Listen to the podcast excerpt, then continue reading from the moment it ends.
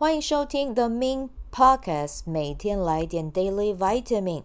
我是 Min 花花，我是一名昆达里尼瑜伽老师，也经营自己的 FB 线上社团。我会在社团中陪小伙伴们一起在线上冥想，锚定一天高能量。节目开始前，先邀请你订阅我的节目，感谢你的订阅。四月三号，小白变身 Podcaster 工作坊即将开课，我会带你用简单的方式制作自己的 Podcast 节目。有兴趣的朋友可以看本集单集的文字介绍，也可以加我的 Line 向我咨询哦。好，那今天呢，马雅丽来到的是 King 五零五十啊，光谱白狗。今天的日期是二零二三年三月二十四，也是我的生日。对，我今年走的流年呢，我帮自己来解读一下啊、哦。今年走的真的就是跟爱有关，对。如果大家今年有想要有伴侣的话啊，今年其实是一个还蛮好的一个入手的一年，入手。对，我每次的形容词都好奇怪。OK，就是如果你想要去找到伴侣，然后呃，或者是有想要结一段善缘的话，其实今年真的是一个还不错的时间点哦。然后呢，调性是光谱，好，那光谱的意思就是很闪亮亮。然后很灿烂哦，所以今年的生活呢也会非常的多姿多彩哦。那当然也会相对应而言啦，也会稍微比较忙碌一点，所以就也要记得好好的照顾自己，保养自己哦。好，那今天的能量介绍呢，我们就先讲到这里。今天的书，对，今天我要分享的主题是分享一本书。那这本书呢，是我之前没有讲过的类型，但是我真的太喜欢这本书，我刚好。现在啦，现在我回到高雄来录这一集。那这本书是我在高雄，如果想要读一点轻松的书哦，来打发时间，我觉得这本书就是我在我的 list 上面，而且我会一直拿出来看的哦。那这本书的名字呢，叫做《吃一场有趣的宋朝饭局》哦。每次只要一翻开它，读个一两节，我就觉得非常非常的有趣。好，那这也是我第一次讲跟历史有关的书。你听完之后，你也可以私讯我，告诉我你喜不喜欢这个类型啊？如果你喜欢的话，或许接下来的阅读分享，我也可以再加一类这个进去啊。好，我们先来介绍一下在宋朝时期的餐饮文化啊。好，那。餐饮文化呢，其实宋朝是非常的富饶的啊。我们现在的日常生活中，我们用到的餐具，比如说杯盘碗筷，这些其实到宋朝才开始，通通一起出现在饭桌上。然后呢，像我们平常很日常的烹煮方式啦，比如说像煎炒煮炸，这也是到宋朝之后大家才。呃，很习以为常的哦，在煮饭的时候才会把这些烹饪方式一起放在我们的厨房中，然后为家人啊、为身边的人啊，或者是为客人啊，去利用这些烹调方法，然后去煮很美味的食物给大家吃。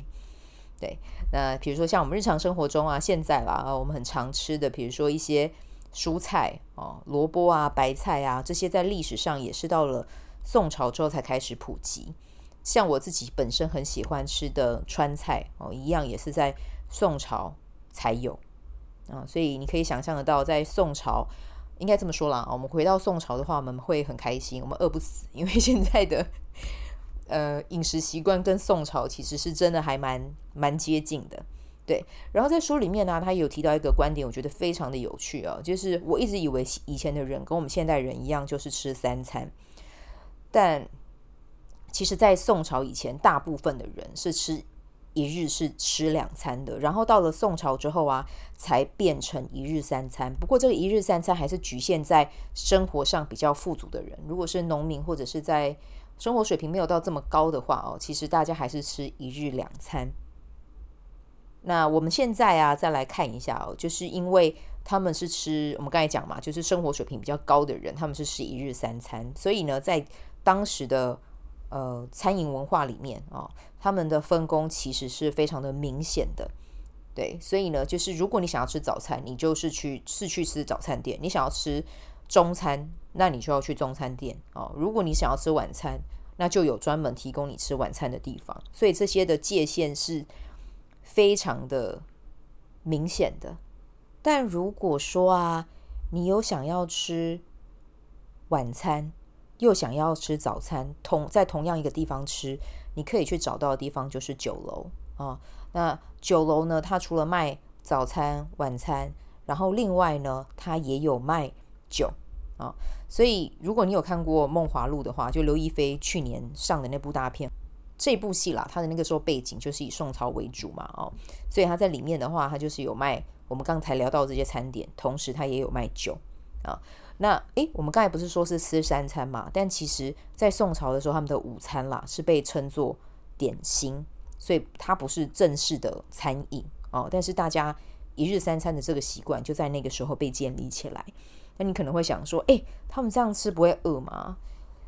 嗯，因为其实，在宋朝之前，大家已经习惯了一日两餐这件事情，所以对他们来讲，其实这是一件还蛮习惯的事哦。所以大家对于饿这件事情，对于空腹这件事情，餐餐与餐之间的这个时间拉得比较长，其实他们也习惯了。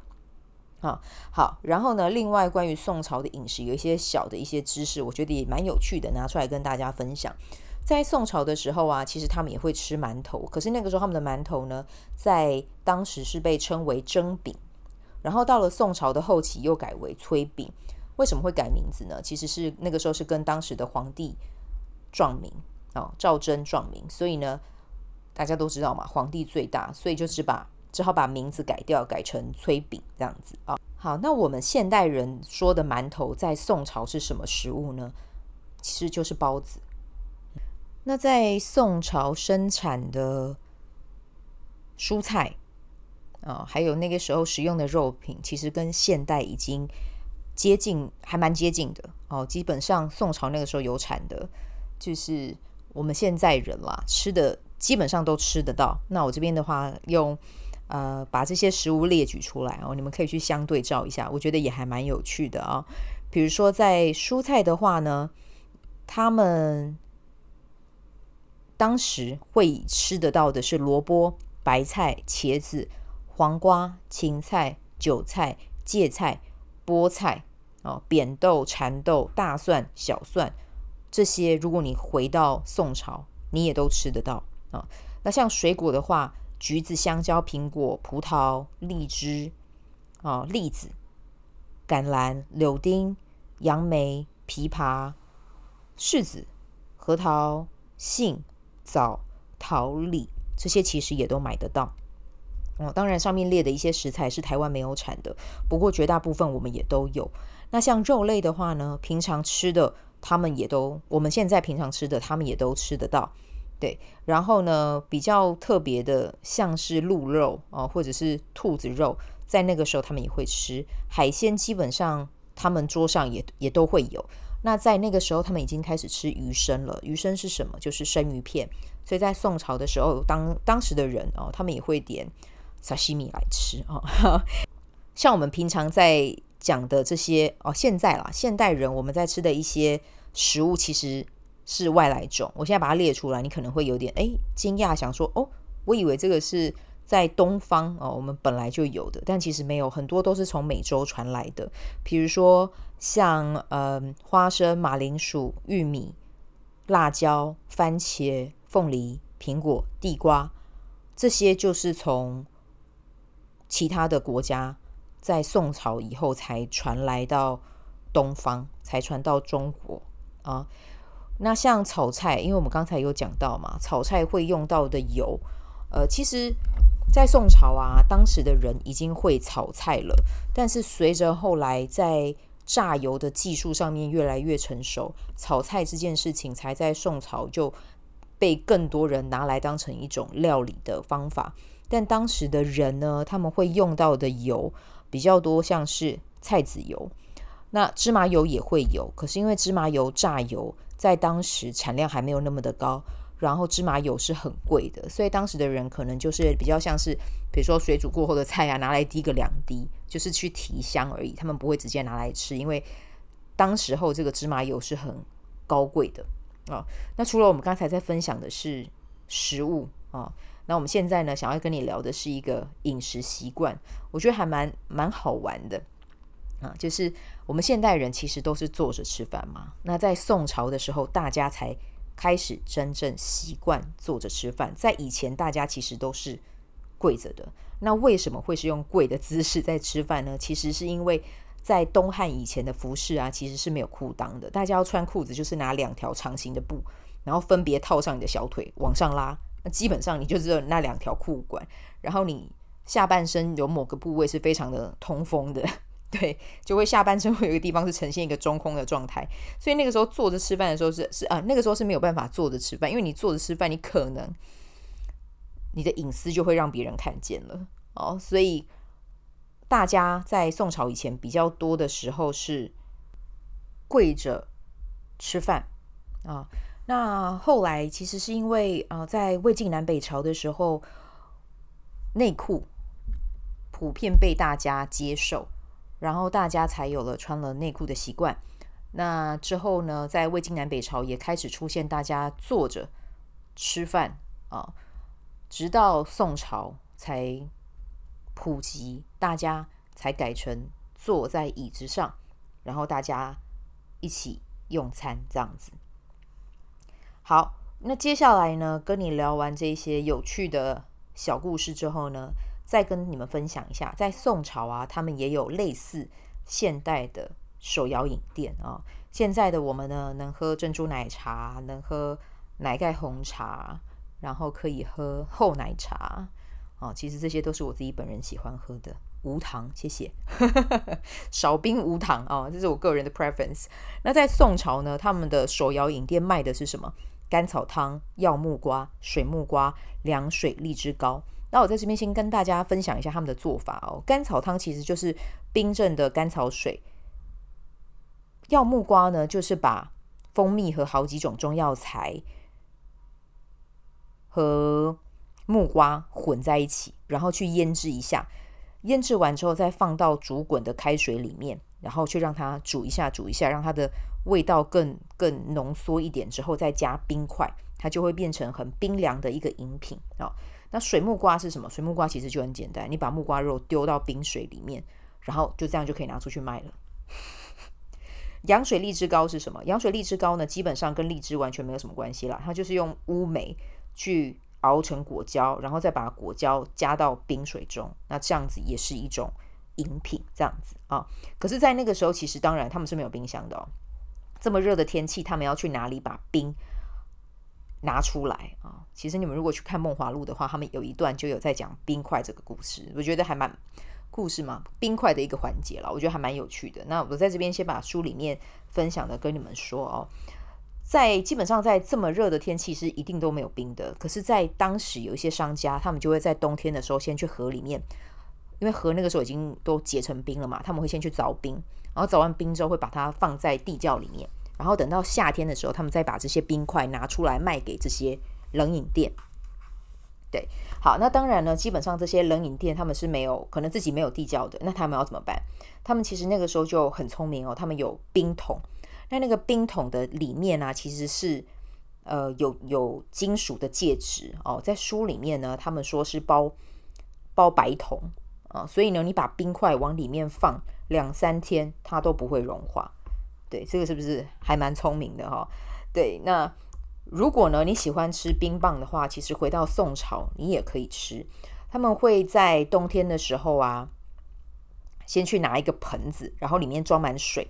然后水呢，就呃在水里面，他们可能会加一点点呃，比如说果汁啊、或者是一些糖啊、或者是果胶，然后把它端到外面。端到外面之后，它是不是就就凝固，就就变成就变成冰块了？那冰块之后呢，一样，他们就再把它存到冰窖里面，等到夏天的时候，就可以把它拿出来卖给大家吃。啊，所以听到这边，你是不是觉得啊，真的很有趣？诶，就是以前的人的饮食方式，其实跟现代人真的是几乎是差不多。应该说是宋朝啦，因为如果是东汉啊，或者是呃唐朝啊，其实饮食文化还是会有一点点不一样哦。那如果你有兴趣的话，其实你也可以去看那个《长安十二时辰》哦，这部片在 Netflix 上面有，它也有。带到一些宋朝的饮食文啊，唐朝的饮食文化。那唐朝那个时候，他们的人蛮常吃的就是羊肉，对，所以这个是呃题外话啦，一个小分享哦。从从不同的朝代去看饮食文化，我觉得还蛮有趣的啊。所以如果你对历史一样跟我一样有兴趣，你会一边翻这本书，边觉得哦天哪，古代的人有够聪明的耶。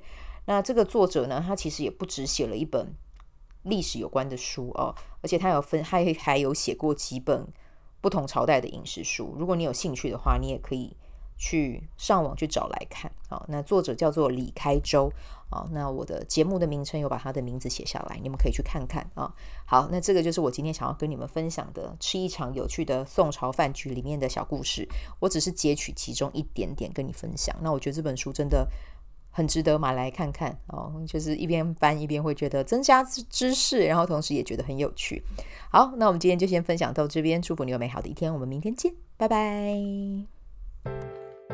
喜欢这一集的内容吗？欢迎你订阅 The Min Podcast，也可以到 iTunes Store 留言给我五颗星，谢谢你的鼓励。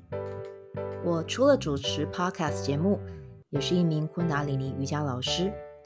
如果你对瑜伽或是冥想感兴趣，欢迎 follow 我的粉专，means 好时好事，我的 IG Mins Vibe，以及加入 FB 线上社团 Be Do Have 清晨冥想。阅读实践和金钱好好相处，在社团中，每周我都会在线上陪你冥想，在清晨的时候陪你锚定能量。以上资讯在本集文字介绍中都有相关连接。那我们就下集再见喽。